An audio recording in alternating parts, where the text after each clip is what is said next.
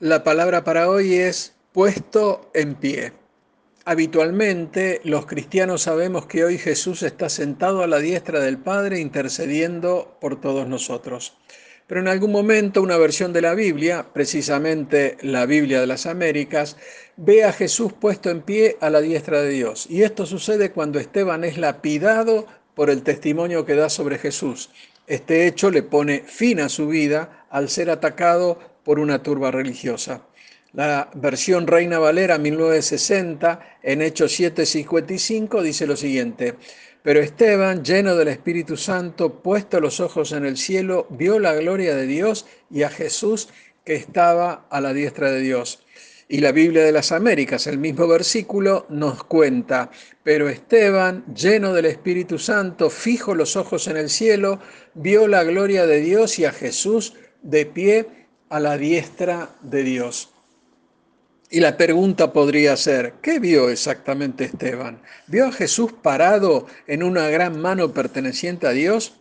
Y la verdad que nosotros podemos decir que la Biblia menciona que Esteban vio los cielos abiertos, teniendo en claro que no se trata de distancia, sino más bien de espacios espirituales creados por el mismo Dios para poder apreciar su gloria, ya que esta no es posible verla a través de los ojos físicos, solo podemos verla a través del Espíritu. Y esto es lo que vio Esteban.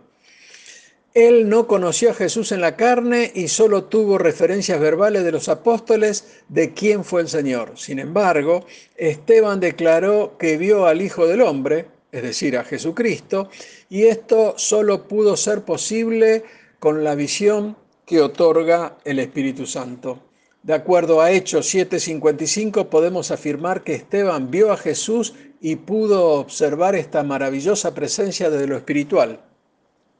Miremos una diferencia y la misma eh, la encontramos en el evangelista Juan, que sí conoció a Jesús en la carne, pero lo desconoció en su forma espiritual, teniendo Jesús que volverse a presentar cuando le concedió a él las revelaciones del fin de los tiempos.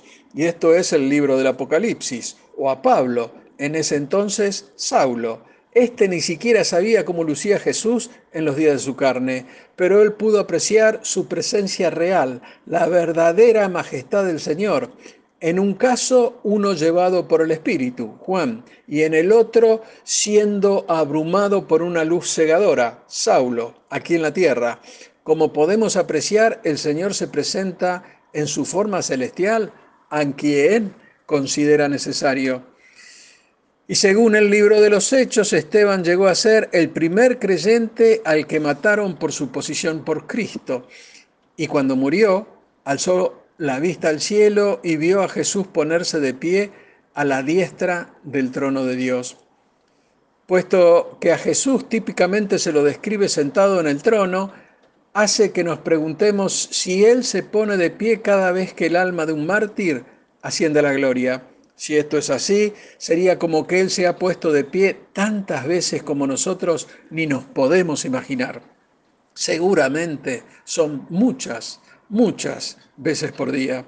Por lo cual, hermano, nosotros debemos saber que Dios nos da la gracia que necesitamos cuando somos presionados debido a nuestra fe, sea que estemos viviendo para Él o muriendo por Él. Y además sabemos que los cristianos somos embajadores de Dios en un mundo hostil, por lo cual te animo a que muestres tu fidelidad y firmeza por Jesús, y Él estará contigo hasta el final.